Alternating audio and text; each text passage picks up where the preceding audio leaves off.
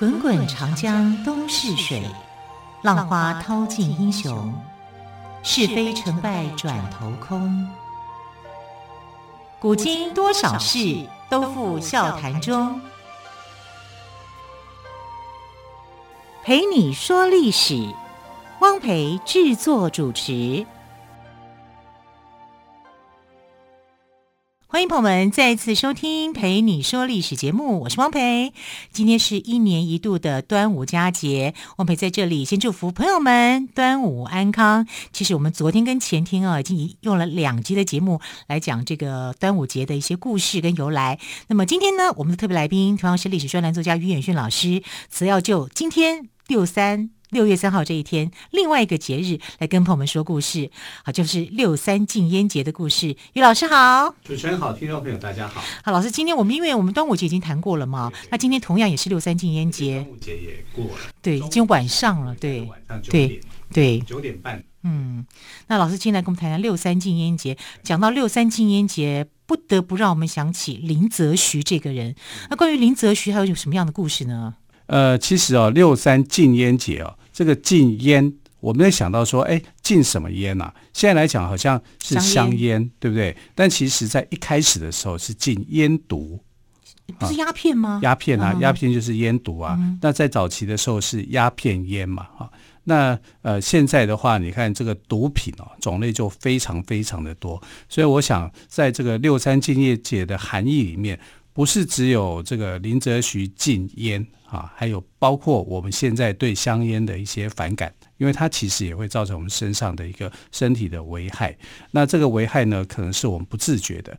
那过去像这种烟毒的危害的话，是马上可以看到的啊，因为如果你吸食海洛因的话，一次就成瘾了啊，然后你的身体就会越来越差，而且对社会啊、对国家甚至对家庭都有很大的一个损失啊，这是烟毒危害很大。可是香烟呢？你一根一根的抽，你不觉得有什么样的一个危害？这叫温水煮青蛙啊！等到你知道说，哎，这个呃香烟的危害的时候，可能已经为时已晚。好，它可能造成了身体上的不适不适应，变成了肺癌或什么的。所以我觉得，呃，这个六三禁烟节啊，啊，不只是要禁烟毒，我们可能也要禁香烟。啊，就是禁烟。现在其实有很多的这个反烟的团体啊，都鼓励啊，不要不要吸食香烟。那就有人会用这种电子烟来取代。那其实电子烟也是有一些危害的哈。所以在六三禁烟节这一天呢，这个烟应该是很广义的哈，不是只有呃这个烟毒而已哈。那这个香烟的危害啊，也是要重视的。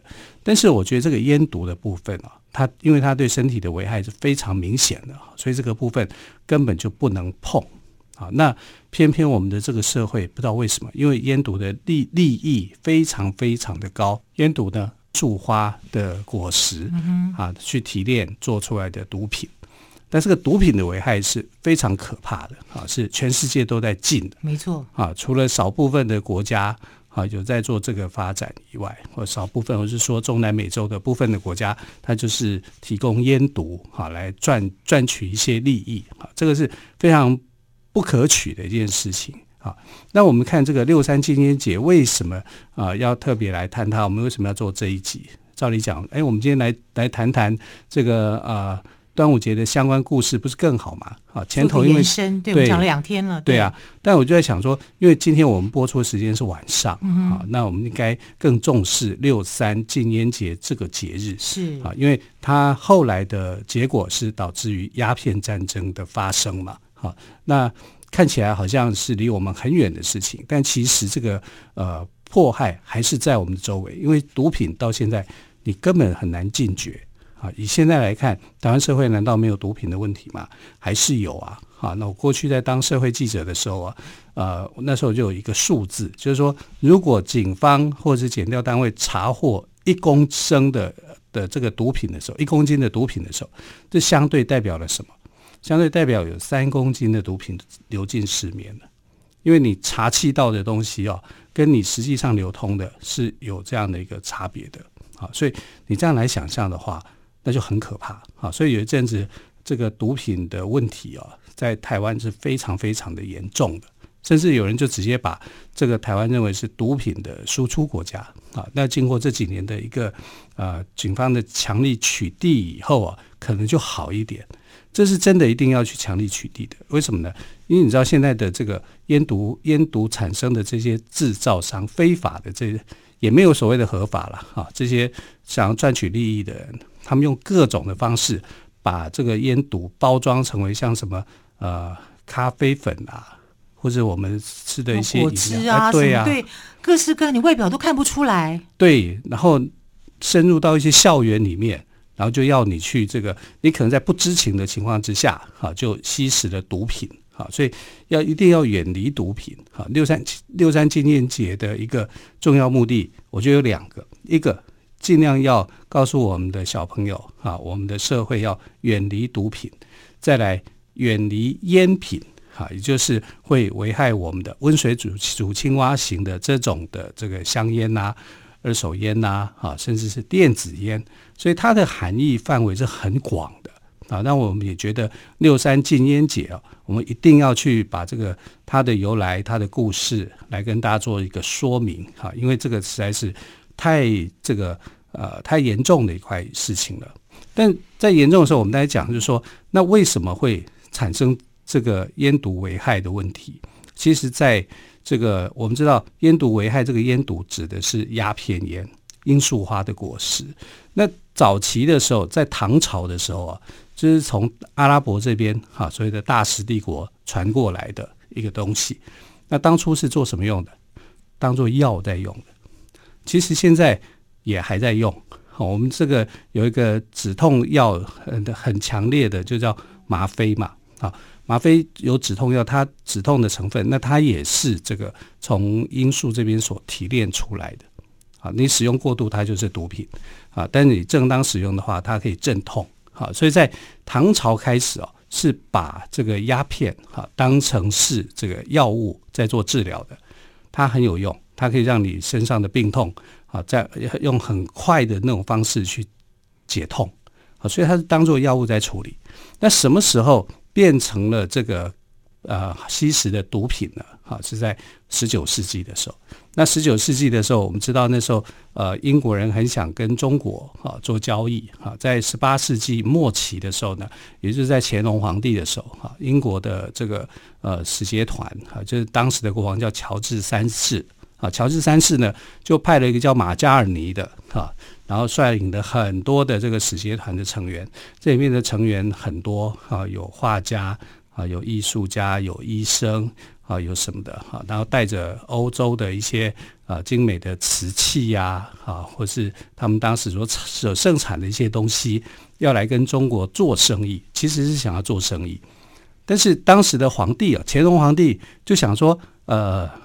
这个团体啊，英国的这个使使团呐，被当成是朝贡团，是为他庆祝他生生日快乐的。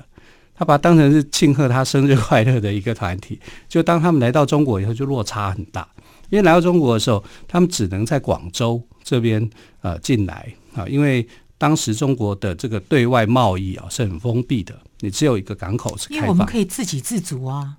对啊，我们就什么都有啊，什么都有啊。对啊。所以他们就觉得说你是来朝贡的，可是偏偏那时候也不是呃所有的国家都能朝贡。啊，因为当时呃这个中国有一个习惯，就是说礼尚往来嘛，哈，你来朝贡我，那我就要回回敬你一些礼物，但回敬你礼物的时候，通常都比他们的朝贡的还更好。通常这是一个礼级礼数啦，对对对对哈，所以有很多国家很喜欢来朝贡，会 不会拿到更好的回去？对，没错，就是这样。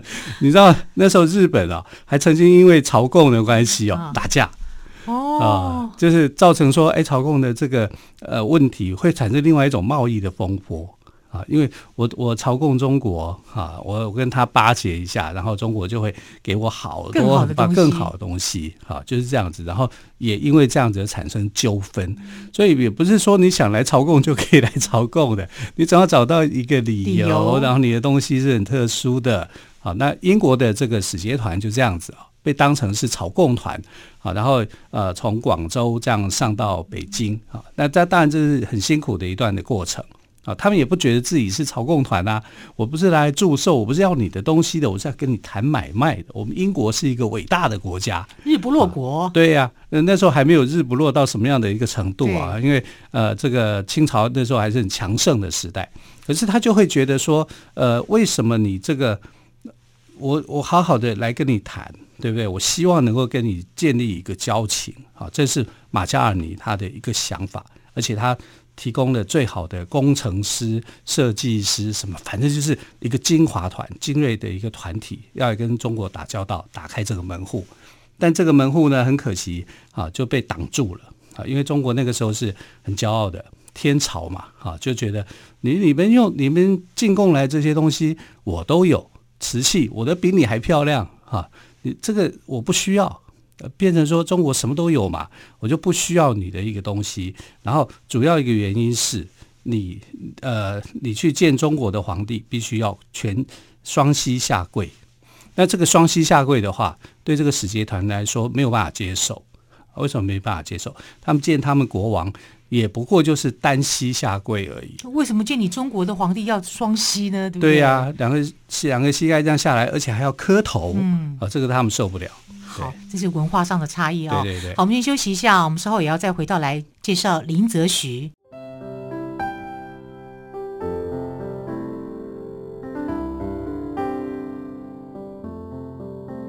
听见台北的声音，拥有颗热情的心，有爱与梦想的电台。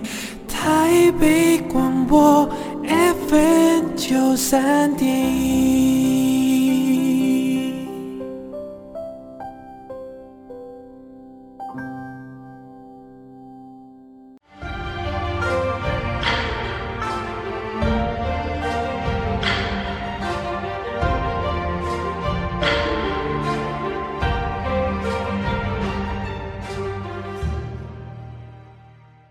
这里是台北广播电台陪你说历史节目。说到烟味，我一定会退避三舍。哦，我只要跟朋友们聊天哦，我就说闻到一点烟味，或者是有人经过我身边，我就赶快走得远远的，我再受不了烟味。好，今天是六三禁烟节，所以呢，我们请历史专栏作家岳云迅老师来跟我们谈谈林则徐。对，老师，那么林则徐，我知道他用了很大的魄力跟精神在处理鸦片这这个部分，对不对？对，因为这个问题是很麻烦的。我们看英国人想跟这个中国打交道嘛，哈，所以从十八世纪末的时候，他们就开始了一连串的行动，一直到十九世纪，也就是到嘉庆、道光这个年间啊，其实他们还是没有办法说啊进到这个中国来啊，因为本来门户就小啊，只有一个广州啊，再来就是中国没有他们没不缺什么东西啊。英国进来的这些东西，他们也不觉得说有什么任何需要的东西，所以就英国人呢，就到处在找一个商品，什么样的商品可以卖给中国人，中国人会喜欢。结果后来发现说，中国人喜欢鸦片啊，就是鸦片制成这个所谓的福寿膏啊、芙蓉膏啊，让他们去抽，所以有一种所谓的抽大烟呐，他们喜欢抽大烟啊，所以就把这个鸦片呢就啊卖给了中国人，因为中国那时候还是有一些。土烟呐、也就是说自产的这个呃鸦片的东西，但是洋烟品质很好啊，所以他们呃就让很多的中国人去吸食鸦片。那到道光年间呢，就发现说鸦片问题很严重了，严重到什么程度？两个问题，第一个啊、白银不断的流失啊，因为明清两代是以白银当做货币哈，白银不断的就是流到外国人的手上，白银不断的流失。再来就是国人的健康越来越差。啊，因为会成瘾啊，身体会不好啊，然后钱也没了，身体健康也没了啊，所以呃，这个道光皇帝就决定查缉烟毒的问题。当时呃，整个这个政府单位啊，有两派意见，一派就是说呃，我们要慢慢来，不要那么快的去禁绝它，也可以鼓励本土种植跟它竞争。然后另外一派就认为这根本就是毒品。它是严重危害身体健康，要马上坚决果断的去查禁。那这个查禁的代表就是林则徐啊，因为道光皇帝认为林则徐的意见是正确的啊，这就啊命令他当做钦差大臣到广东去查办。那为什么是广东？因为广东就是门户嘛啊，因为呃港口港口啊，广州啊，啊，所以从这里面的这个呃整个鸦片烟都是从这边进来的，然后分散到各地去的，所以要在这里面去查办。那林则徐来到广东以后，他做了一件很有趣的事。我要怎么样去调查我的广东境内到底有多少人开烟馆，多少人去呃吸大烟，哈，然后有多少人哈，他一定要造册嘛。可是谁会跟你讲？没有人会跟你讲，对不对？所以他就举办了一次恩科考试，好，模仿这个科举考试那样，好，就是把考生找来，就说，哎，我们今天加开一门考试，啊，这个考试的内容很简单，就是你们家或者你们附近谁在吸大烟。哪里有烟馆的，就全部写出来。他好聪明哦！对，他等于是做一个调查。对，啊，就是利用考试的名义考题，就是这个。原来问卷调查是这样来的。哎，对。然后一问以后就哇不得了，得了。对，好，就是整个名册就造满了。嗯哼。啊，因为有人有点讨厌嘛，所以就把它检举出来。嗯。所以他就拿到了一个很丰富的一个资料，根据这个资料去做查办。然后他就要求英国商人，你必须要把这些呃这个所谓的芙蓉膏啊，啊或者是叫做福寿膏的东西哈、啊，给交出来。那英国人交不交？交啊！我怎么知道？你们中国官员都是这样的啊！啊所以他就是敷衍了，交了几箱。哎，你们去这样可以了吧？表演完了吧？啊，就没有想到说，哎，这个林则徐跟过去的中国官员不一样，不太一样啊，非常的积极严谨。对，因为之前。的这官员就是想捞钱嘛，你给他钱很好买通，很好买通，但林则徐他是来查办的，嗯、啊，所以他一看我收集的这个名单这么多，这么多你交出来这么少，怎么对不上来？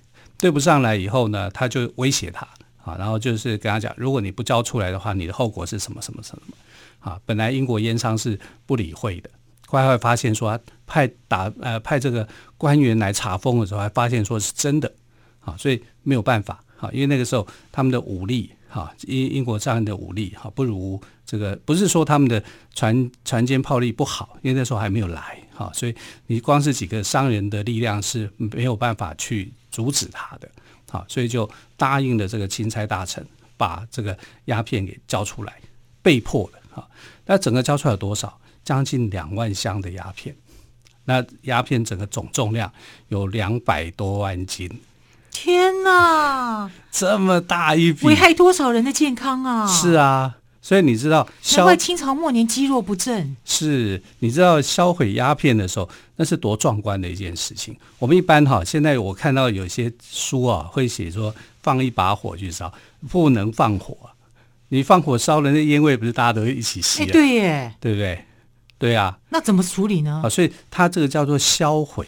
它不叫做烧毁哦，是销毁，不是烧毁。对对对，那如何销毁呢？你，你烧毁引发的问题更严重，因为大家都在那边吸食鸦片。他用销毁的方式，怎么销毁法？销毁法啊，因为其实英商也在看你林大人有多聪明啊，你怎么样销毁鸦片的呢？嗯、我看你怎么弄。对，我看你怎么弄。他不知道广东到处都是海。中国地大物博，要跳海很容易，所以他就在虎门这个地方啊，在这个一九一八三九年的六月三号，这是国历哦，六月三号这一天，在虎门啊就引进了海水，用海水去消呃销毁这个毒品。哦，这就是我们常常听到的林则徐虎门销烟的故事。对，哦、这个是叫做销毁，是用海水的力量哈、啊，去把这个破坏烟毒的这个成分。你当然不烟要打开来，好，然后海水这样灌进来，好，让它去销毁。这个销毁的过程是很长的，总共花了二十三天，也就是从六月三号开始。二十三天。对对对。可见的有多少啊？很多啊，它不是烧哦，它是销啊，销毁。一箱一箱去。去销毁它啊，用海水浸泡的方式把烟毒全部给处理掉啊，那个过程是非常的浩浩大的。啊，而且是那时候还引起一些围观哦，看林则徐怎么样去销毁鸦片。但也就是因为他在一九三九年六月三号这一天呢，在虎门啊去销毁鸦片，所以这一天啊就被国民政府定为这个叫禁烟节啊。六三的原因是林则徐在一九三九年的这一天六月三号这一天啊去啊销毁这个鸦片。不过我觉得林则徐很不简单，因为你要。阻断一些人的利益，他势必要抗压性要很强。不还好，道光皇帝支持哦，所以说，嗯、呃，而且他收呃烧毁的这些鸦片呢，将近两万箱，大约两百三十七万余斤。那么在缴获这些鸦片之后呢，就刚刚像于老师说的，在虎门当众销毁，对，用了这么长的日子，对。将近一个月时间，所以他非常的有毅力耶。是啊，我就是要做给你们大家看。但是后果很严重，后果后果非常的严重。怎么说？他等于算是民族英雄了，他有后果吗？当然有啊，因为，也是得罪一些人的利益，对不对？得罪了英国人的利益啊，嗯、对不对？所以英国这个呃后来的代表就回到英国啊，跟英国的议会告状啊，所以就要求说这个英国出兵，因为他们觉得说他们的这个生意啊被中国人无理的打断，所以英国人啊。在他们的历史上面哦，不称为鸦片战争，他们称什么？你知道吗？称叫贸易战争。在他们的英国历史上，把这一段称为叫贸易战争。我们是因为贸易跟你开战，我们不是因为鸦片跟你开战。啊，就旁边的法国说。放屁！你们根本就是因为鸦片的关系，就想从鸦片来夺 夺得利益嘛。对，刚刚讲了一句粗话，不好意思。但是我我想表达的就是，英国人在这个态度上，他们在历史教科书上面来讲，定义叫做贸易战争。他们觉得是因为贸易所引发的。可是其实他们的国会啊，也是非常的理性啊，就是说大家必须要讨论，我是不是要跟这个中国对抗，是不是要出兵？因为你毕竟你是卖。这个烟毒它是有危害的，所以英国内部里面啊是经过和呃理性的讨论，然后后来他们去表决，那表决的结果呢，他们是以些微的比数哈、去胜出，后来就是呃因为国会通过啊，他们就出兵啊去刚攻打中国，也就是在一一八四零年的时候。发生了这个鸦片战争，为了自身的利利益来攻打中国，对，爆发鸦片战争，为了英国商人的利益，你们自己的利益，对，啊，所以后来林则徐因为这样的事情，啊，他被流放，啊，所以我们在看这段历史的时候，是应该有感、哎、感慨很深，感慨很深呢，是啊，那后来做对的事还被惩罚，是啊。因为林则徐在我们要想林则徐这个人哦，他的呃在那时候世界的眼光，他也不一定有很多地方面面俱到。当然，因为他那个时候想到一个方法，就是说你们外国人喜欢的我们中国什么东西呢？茶叶啊，然后他就觉得为什么外国人喜欢中国的茶叶啊？因为他觉得说，如果外国人啊，因为喜欢吃生肉。乳酪这样的东西，可能他们的这个肠胃里面啊不好消化，容易堆积，所以你需要用到两种东西。好，来去解决问题，一个就叫茶叶，一个叫大黄。所以他他的观念其实某方面来讲也是保守的。嗯，啊，那有些人的意见啊，他也没有听得下去。但再怎么样哈，这个反对烟毒是我们现在的立场上面来讲是呃非常非常同意他的做法的。所以六三禁烟节有它的非凡的意义。是，我想虎门销烟啊，是林则徐人生的高峰。林则徐他绝对是民族英雄，因为他为了整个国家做出了非常大。的贡献，好，非常谢谢于远逊老师，特别在今天六月三号这一天来跟我们讲林则徐的故事。呃，今天是除了是六三禁烟节，也是端午佳节，再次祝福朋友们端午安康。我们就下个星期一再会喽，拜拜，拜拜。